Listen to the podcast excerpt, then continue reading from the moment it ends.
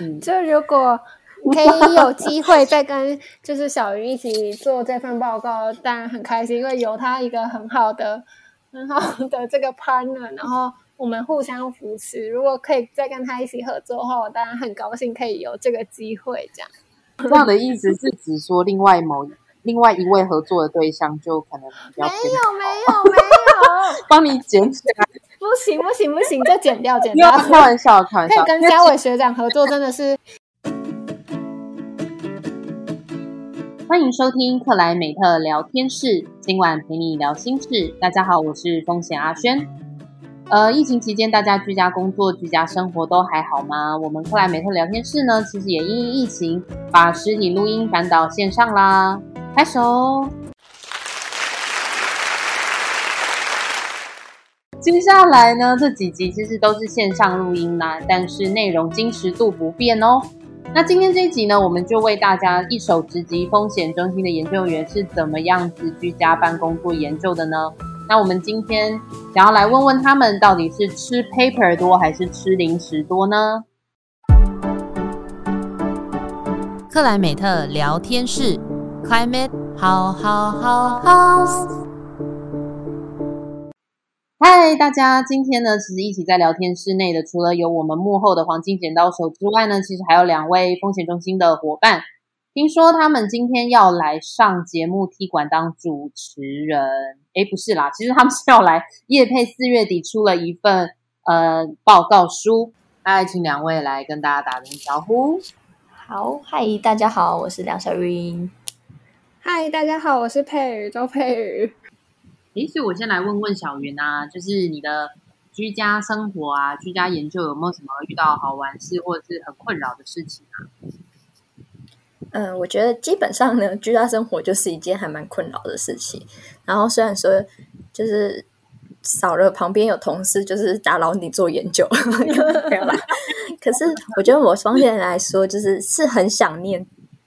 很想念大家的，然后呃，只是作息真的会变得乱七八糟。以前可能固定就是上班朝九晚五的写研究，然后现在变成早上处理杂事，然后可能半夜的时候再写研究，然后隔天醒来又不知道自己是在过礼拜几这样子。那你有没有什么好好的方法来，就是矫就矫正一下你现在的那个乱七八糟生活啊？远离床啊，嗯、多吃点。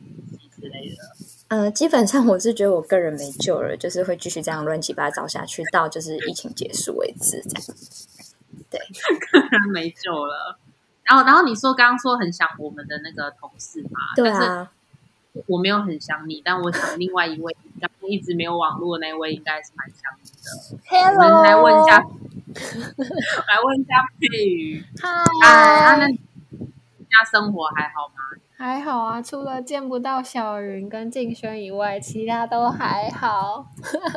还有跟在待在家里，整天跟就是因为全学全国也是那个停课嘛，然后家里就会有一些兄弟姐妹嘛，那兄弟姐妹 就会二十四小时黏在一起，一定会常常吵架，所以我觉得这是一个很大的困扰。我觉得家人还是要有一些距离，才能保持美感，不然真的唉。就是家人，然后突然变室友的那个各种关系。对，而且是二十四小时黏在一起的室友，我觉得好疯啊！好疯哦！那你怎么办？我就，呃，就是委屈的迁徙，这样迁徙到人口比较少的阿妈家，只好这么做。哎呦，好啊！那那因为今天今天其实。要有有要验配那个报告书嘛？是，所以我先给两位那个一个任务，任务来了。呃，我先问佩瑜好了，如果要用一句话或三个关键字来形容这份报告的话，那你觉得是什么？是什么？那为什么你会这样说？嗯，我又想了一个 slogan，我觉得超赞的，就是可以涵盖整个报告，叫做“全球低碳经济逐渐成型，台湾近零转型势在必行”，还有单押哦。傻眼哦，呜耶耶，呜得分，好，晋级晋级。那我们可以请小云也来。帮我们，他也有自己一个想好的 slogan，然后我们等下可能会请主持人帮我们选一下哪一个人，对，帮我们评分一下哪一个人。那我先下线比较好。那小云呢？小云呢？好，但我的不是 slogan 啊，我我是用一句话去形容，就是整个概念式的这个报告书这样子。嗯、我是指就是，反正温水正在煮青蛙，但经过细心的调味，它终究也会是一道好料理。我们这边可以先放静默五秒钟，这这里要先静默五秒钟，是不是？都出来了，是不是？那先问佩瑜好了，佩瑜的这个 slogan，该不会想很久吧？我想很久，我真的想很久。就是我在写文章的时候，我就一直想说，我一定要讲想到一个就是很好的一句 slogan，所以我想很久，而且我想完马上给小云看，小云也觉得很好。那你觉得你当时在想的那个逻逻辑是什么？你觉得这句话带到的重点大概是什么？嗯，我觉得。国际趋势底下，就是全球都已经正在做这个低碳经济转型，或者是能源转型啊，产业转型。那台湾如果没有跟上这一波，或者是没有尽快加速自己内部的转型的话，那真的会在全球上面落后。这样很好哎、欸，小云，那那那小云呢？你的那个怎么看？你的温水煮青蛙？对，好哦哦，我先补充一下，那个佩瑜的那里，我还帮他下了一个横标。就是风险中心引领前景，对，之后我们或许可以出限量版的春联这样子，自己我们自己拿完自己贴，辟邪专用。那那小云呢？你的温水煮青蛙？对，好，我的想法其实就是很简单，就是大家都会觉得气候变迁这件事情是慢性而且长期的在煮我们这只青蛙，不论是台湾或全球。虽然说我们报告是比较着重在就是。台湾地区而已，这样子。可是我觉得，为什么？反正我们都要被煮了，我们就是那一只会被煮的青蛙，在这个温室里。那我们要怎样煮才会变得很好吃，是很重要的。你可以选择，就是继续过一个很糟糕褐色经济的这种生活，然后煮出一只很恶心、很难吃的青蛙。可是或许我们现阶段也可以，就是非常细心的去调味，呃，透过不同的转型方式，然后让。让整个呃，不论是在调试或者是缓解气候变迁这件事情上面，可以呃，大家更有趣，然后嗯、呃，继续延续下去，然后让未来的子孙们看到的这只青蛙不是这么的糟糕，这样子。嗯嗯，就我我觉得就是从刚刚的一句话，就是其实有带到大概呃两位对这一个报告书的一些想法，所以就是。我们就回来这个报告书，其实这个报告书的名称叫做《台湾气候风险与机会》。所以那个时候，其实看到这个报告书的话，我们就把它把它拆成两个部分来谈。那我们第一个先来谈说，到底台湾气候风险是什么？那第二个部分讲说，那机会又是什么呢？那我们这题就先请小云好来为我们说说一二，没问题。首先呢，就是呃，我们一定要在制定一些政策之前，需要意识到，就是台湾到底面对了哪些的风险。那在这报告书中，当然我们提到是台湾的比较是气候方面的实体风险，还有经济转型的风险，以及最后综合性的风险到底有哪些？那假如说在我这一部分的话，我是谈的比较多，像呃台湾自己的实体气候风险，我们可以用全球的报告书先来看台湾，比如说像德国看守协会，它在呃，全球的气候风险指数里，台湾是排名全球第三十六名的，已经比起其他的国家，就是像隔壁的中国四十一名、日本五十七名、韩国九十一名这种，都来得高了一些。然后像 Moody's，呃，也把台湾的主体气候风险评估列为高风险的经济体。然后，呃，比如说像在呃地方城市治理方面的话，其实中国水风险组织也把台湾。的台北市首都列为是相对高风险的一个城市。那我觉得这些国际报告是可以作为我们的参考内容，没错。可是我觉得还是要回归台湾，毕竟还是有自己的调试或者是呃应对的方式嘛。不过我们一定要特别注意到的是，台湾在未来的气候风险上面一定会遇到极端高温，而且这个极端高温是强度真的。比如说像在过去，嗯、可能夏季。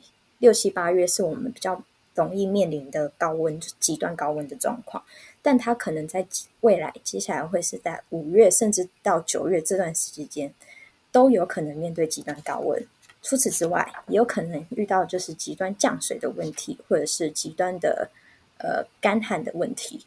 对，就像去年，去年是完全没有台风来的情境。这个接下来这个情境是，就是经过科学的数据，其实会看到未来台湾遇到的台风比较会是，要么就是都不出现，要么就是一来很强很猛，待很久死不走。对，所以呃，大家有没有办法去应对这件事情？比如说一下子遇到完全没水，跟突然暴雨来了。比如说，像前几天才刚下一下下，某些地方就淹水这种情况，对。那假如说这些情况复合性的，它不会是就是今天来台风，明天就干旱，或者是后天来疫情，它会是同时进行的一个复合式风险。那台湾到底有没有足够的因应能力？这一部分的话是比较谈到气候风险部分。那至于经济转型风险的部分，我们就要麻烦佩瑜。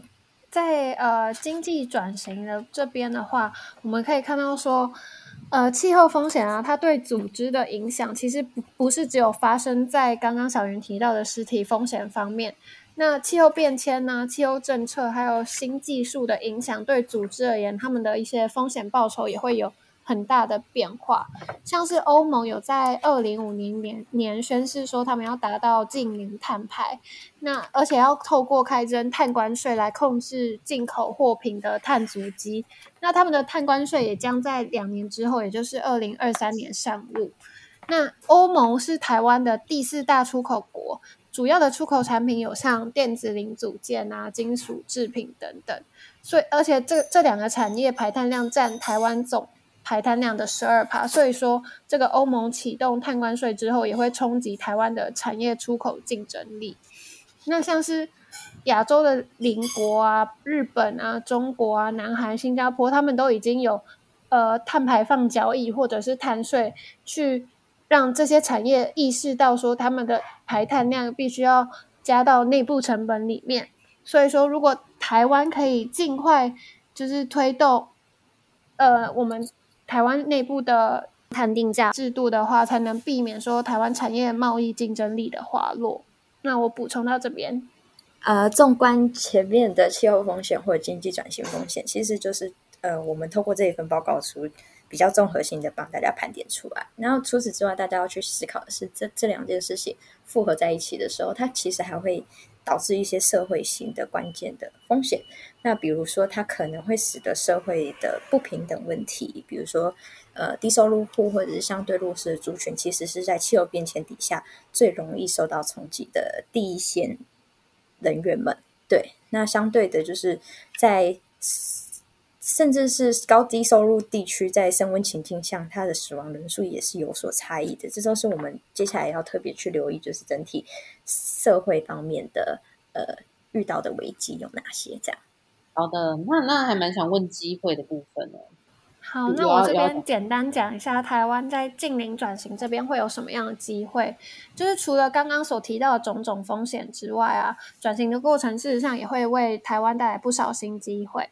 像是以能源转型来说啊，发展绿色能源，除了能够降低台湾能源对外国进口的依存度之外，还可以减少进口能源的花费啊，减少碳排量啊，减缓全球暖化之外，还有活络周边产业和经济经济成长等好处，同时也会带来很多就业机会哦。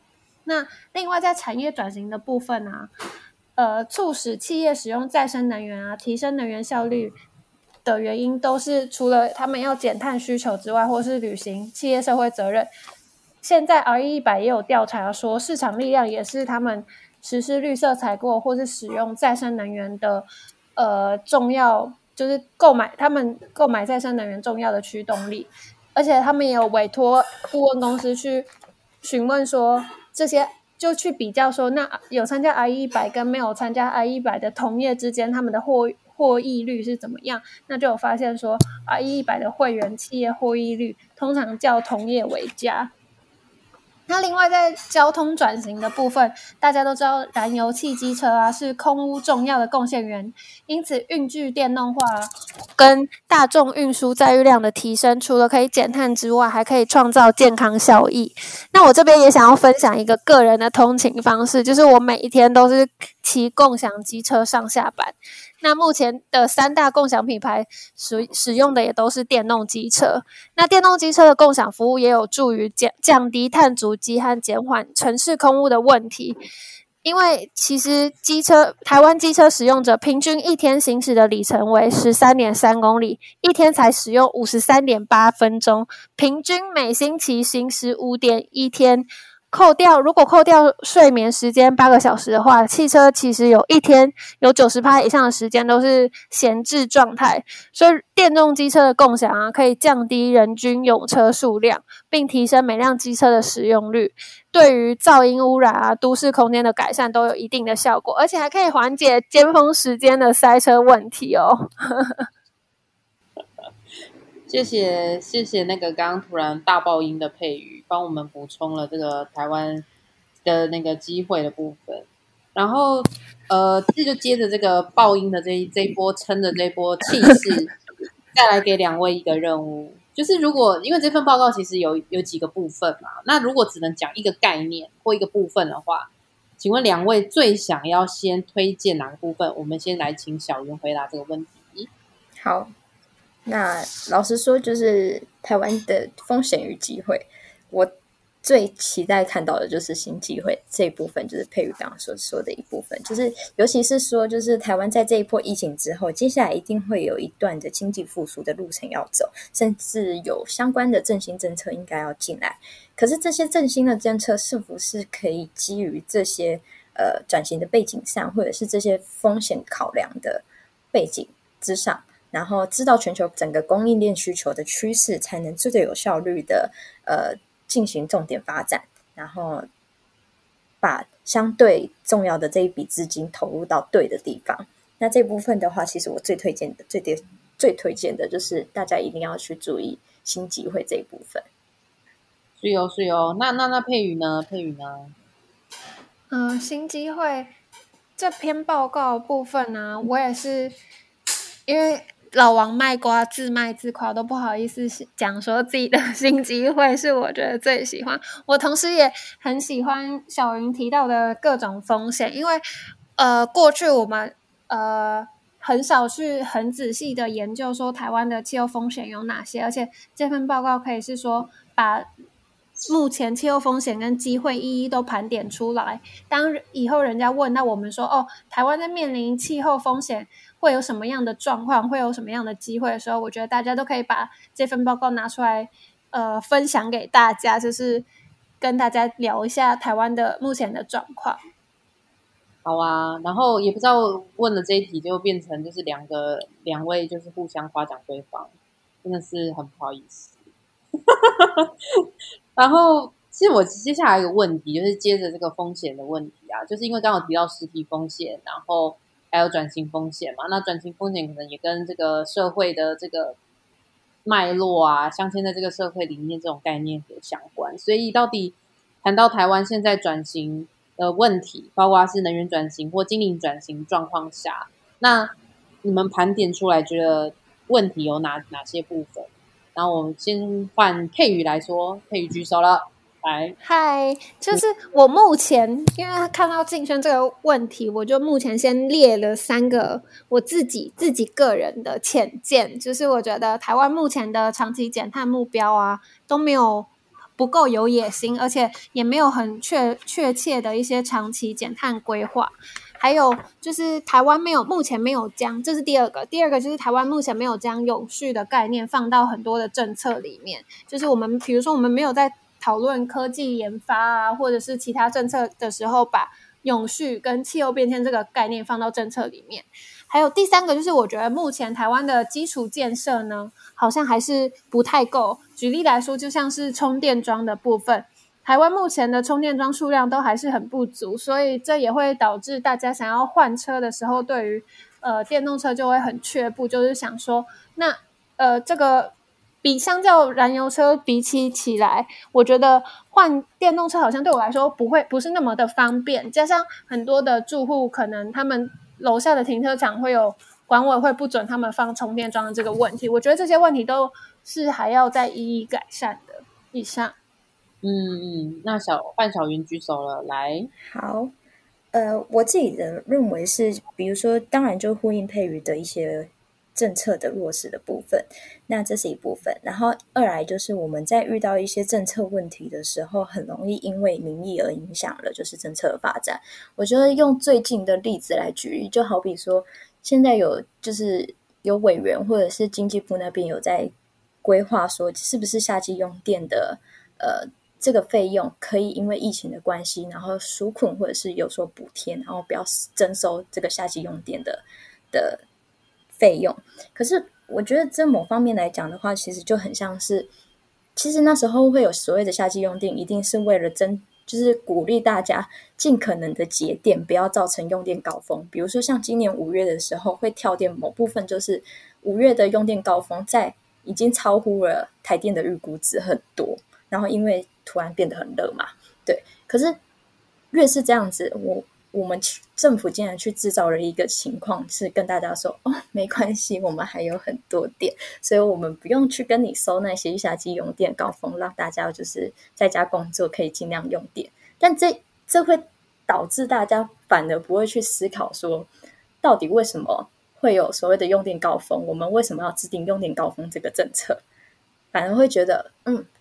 今天我们遇到了一个疫情，就可以结束这一切，好像没有发生过这一切一样。然后，呃，反正政府就是有民意的压制之下之后，他就会觉得 OK 啊，反正不差这些钱。可是这些钱主要的用意就是为了要阻止大家这么的耗能，这样子。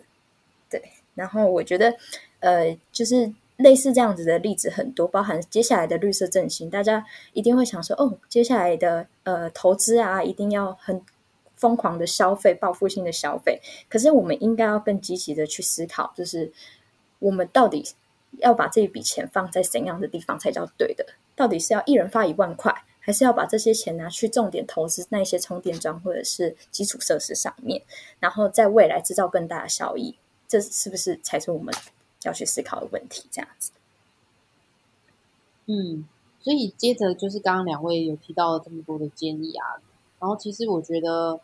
有没有什么国外的案例？有没有什么国外的案例跟经验，其实是可以来分享的？呃，先从也是佩瑜开始好了。好，那我这边就简单的介绍一下英国这边在能源转型上面很呃，算是很很厉害的例子。就是像是他们大家都知道，英国啊，在就是工业革命期间，他们算是燃煤大国，而且他们在二零一零年的时候，他们有四十趴的。电力来源呢、是来自燃烧化石燃料的燃烧煤炭，但是他们而且只有三趴是使用呃风能和太阳能。可是他们在二零二零年的四月到六月期间啊，可以创下他们最长期间都不使用燃煤发电，就是在这将近两个月的期间，他们可以就零使用燃煤，然后主要是靠其他的发电来源，因为在那在他们。他们除了做到说十年内对燃煤发电的依赖从三分之一减少到零，而且他们也表示说他们不会再为海卖海外的煤炭开采或是燃煤电厂啊提供官方援助或者是投资，然后而且他们同时还提供了三点五亿英镑的资金帮助企业脱媒，所以说就是这。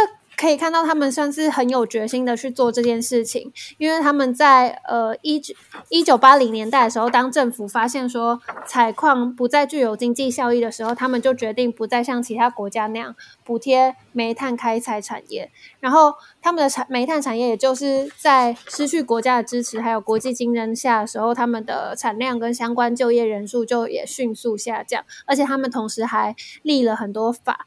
跟规定，像是碳底价制度、再生能源义务方案，还有排效排放效能标准等等政策，都削弱了煤炭产业的能量。然后，但也是上述这些政策啊，激励这些传统产业去改变他们的战略，转向投资再生能源啊，或者是天然气。可以发现说，呃，他们而且他们不是继续坚持以煤炭为主的商业模式经营。然后可以发现说，就在政府的决心还有相关政策的推进之下，才是他们成功转型的重要契机。所以，如果他们也可以做到的话，其实台湾一一定也是可以做到的。呃，就是其实我这边有根据内线消息，对，然后有有人偷偷跟我说，其实这部这一个这个报告书里面还有一些其实关于是政策建议的部分，其实还没有放在公开版的，呃，没有放在公开版的报告里面，所以其实还还蛮想知道，就是两位在政策建议的部分，要不要来简单的回应一下？这次小云先，好。那首先就是因为刚谈到了很多所谓的机会跟风险，但如果我们没有把这件事情放在心中的话，它永远就只是我们在这里讲干话嘛。所以，我们还是相对的有提出一些政策建议，只是并没有在这份报告书中显示出来。然后接下来会用不同的方式，可能是文章的方式，或者是像上电台这种方式来跟大家宣传。对，那首先呢，我觉得所有所有的事情的根本就是。我们一定要把气候政策主流化这件事情放到我们的政策制定的规划当中。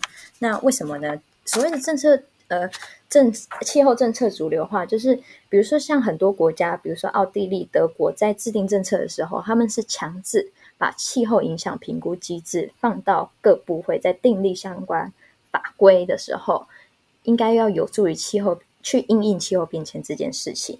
又或者是在各部会成立的时候，有一个所谓的低碳转型委员会，或者是咨询小组，在协助他们，呃，在定定政策的时候，可以可以以更永续的方式去思考这些问题。对，那这是某一部分。那假如说各部会，无论是我是我觉得，甚至是经济部、环保署这些的，把这件事情放在心中之后，甚至是国防部，他们应也应该要更积极的去订立。呃，比如说气候变迁对国土安全遇到的威胁到底有哪些？然后到底要怎么去应对这些事情？那在这之后呢，应该要再更进一步的进入到就是公正转型这个阶段。那为什么要有公正转型？应该是说公正转型泛指的就是一种社会对话机制，它是工会、雇主、政府三方的对话过程。那这些对话内容可能包含，比如说经济啊，或者社会政策在讨论或协商的时候，劳工的社会应该要保障。呃，劳工社会被保障是非常重要的一个环节。那主要是，比如说这些社会保障可以提供失业的工人，比如说当褐色经济的这些产业开始在没落的时候，他们在失业期间拥有就是被呃被其他的社会政策协助转型的一个保障机制。对，所以呃，我觉得在这两个基础之上，就是是我们现阶段台湾一定要做的政策。规划，而不是呃全球的企业或者是供应链走在我们前面，但我们的政府是才在一步一步慢慢的修订法规，然后透过法规之后再去各部会落实，而是各部会此时此刻已经要自己经营所谓的一个低碳或永续的政策模式了，这样子。那其实那个碳定价的部分，再麻烦佩瑜再。来补充一下。好，那像我刚刚有提到，就是说亚台湾的亚洲邻国啊，中国、日本、韩国跟新加坡，他们不管是在有碳交易或者是碳税上面，他们都已经有定定了。那其实台湾如果没有赶快加上碳定价的话，可能未来在面临进出口的时候会有呃损失。损失竞争，丧失竞争力，像是其实欧盟他们二零二三年要实行的这个碳关税制度啊，其实就是在针对说没有实行碳定价或者是碳税的国家，他们避免说他们这些已经有施行碳定价或碳税的国家，他们会丧失竞争力，所以他们利用这个碳。关税的制度去鼓励其他国家也赶快施行，所以台湾应该也赶也要赶快施行碳定价与驱动低碳投资，以提并且提升台湾的产业竞争力。哦，我自己个个人其实还蛮想问这一题的，就是在写这份报告的过程里面啊，有没有什么有趣发生一些有趣的事情，真的或者是那种真的是关于一巴都会的事情啊，可以跟听众朋友来分享一下。那先先请小云好了，因为我刚好跟你四目相对。好，没问题。呃，这整个写的报告书过程大概花了我们四五个月，从去年大概十一月到写到今年三四月这样子。然后这过程真的我觉得蛮崩溃的。然后崩溃的点是因为我们以为可以很简单的把台湾的一些风险或者是转型遇到的困难有新机会，就是简单的盘点出来。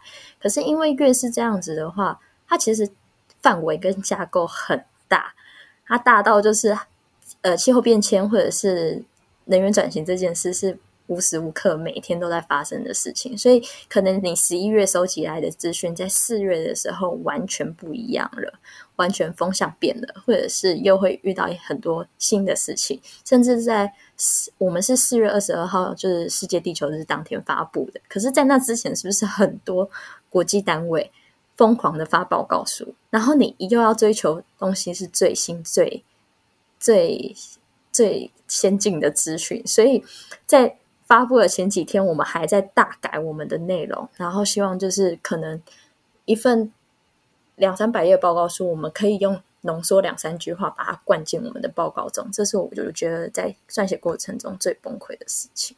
对，我觉得崩溃的点比较跟小云不一样，嗯、就是嗯，就是像。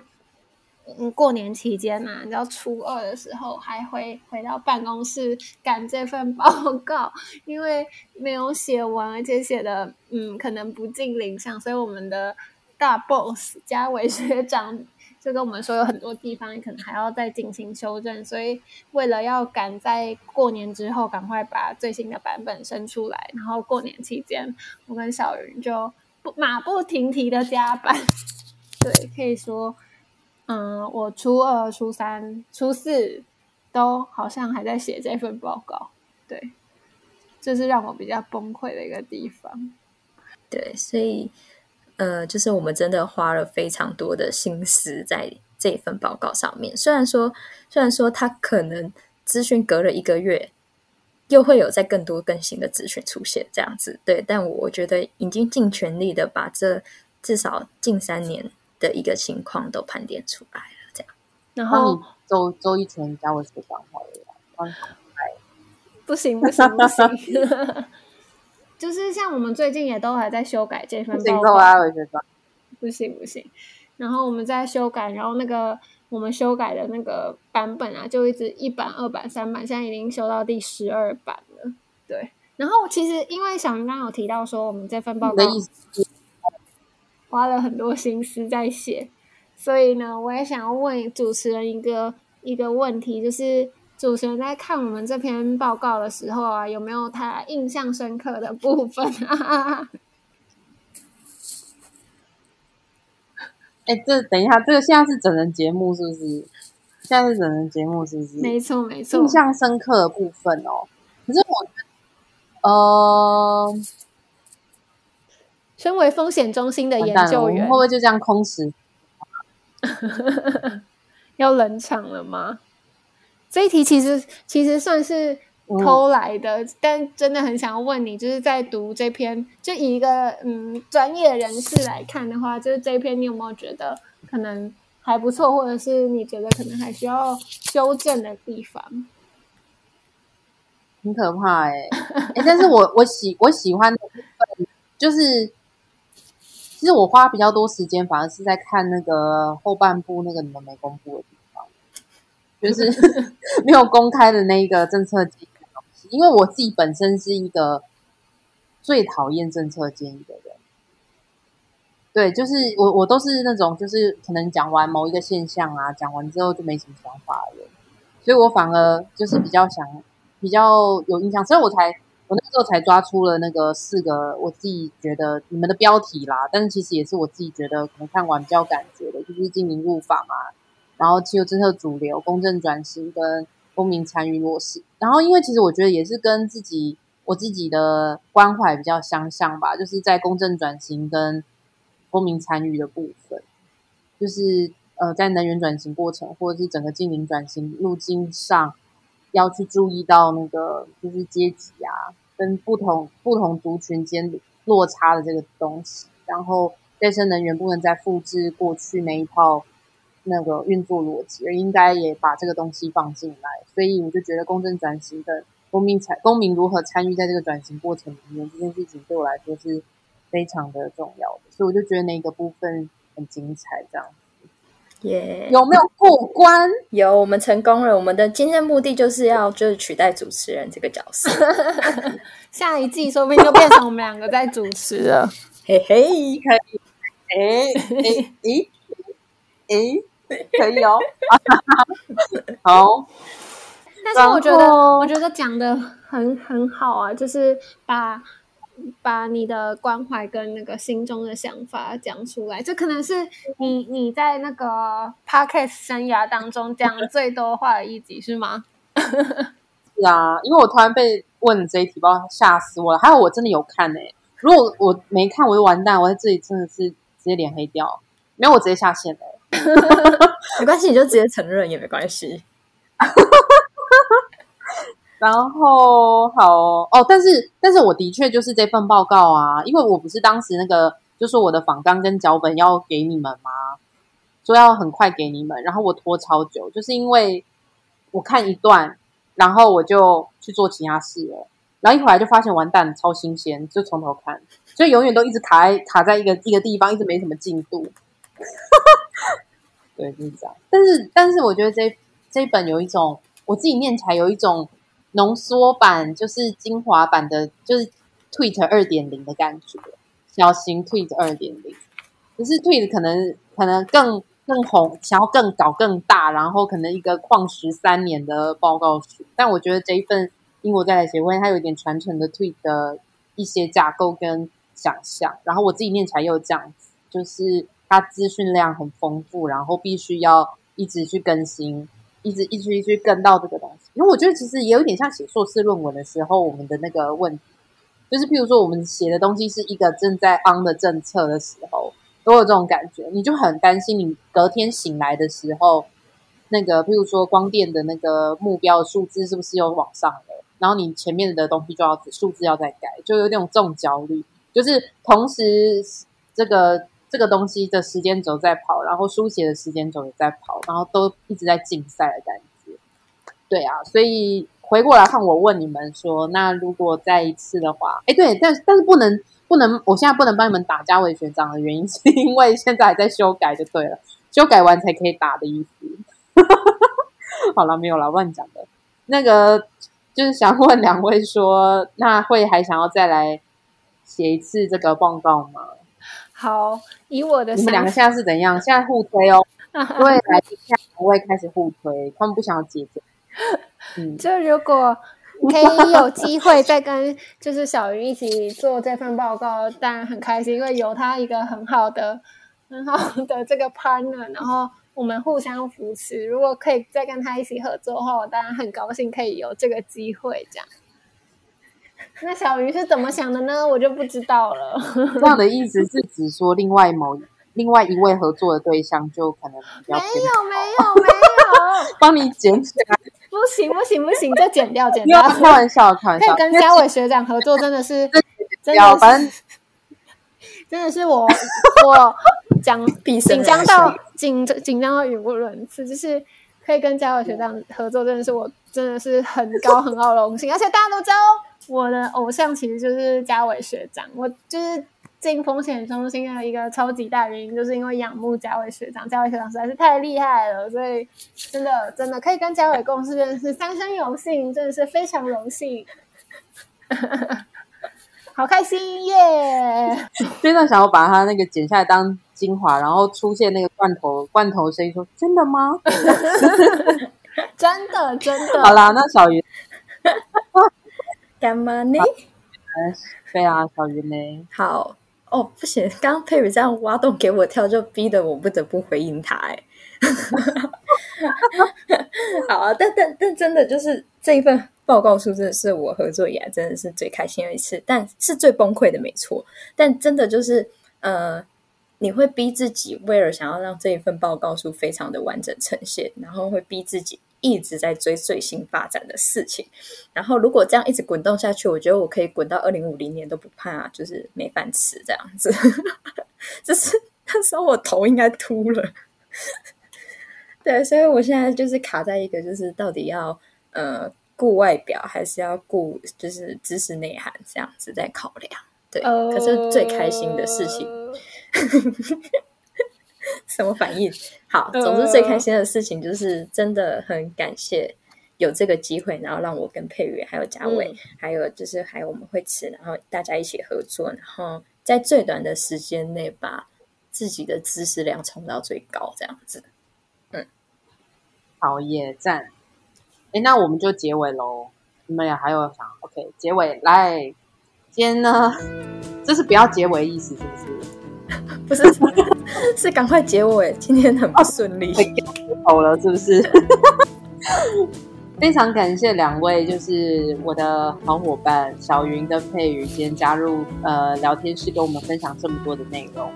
如果呢，你还想了解更多呃台大风险中心制作的内容的话，那欢迎去追踪台大风险中心的粉丝专粉丝。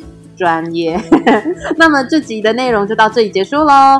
呃，克莱美特聊天室，下次再聊喽，拜拜，两位拜拜，拜拜，大家拜拜，谢谢。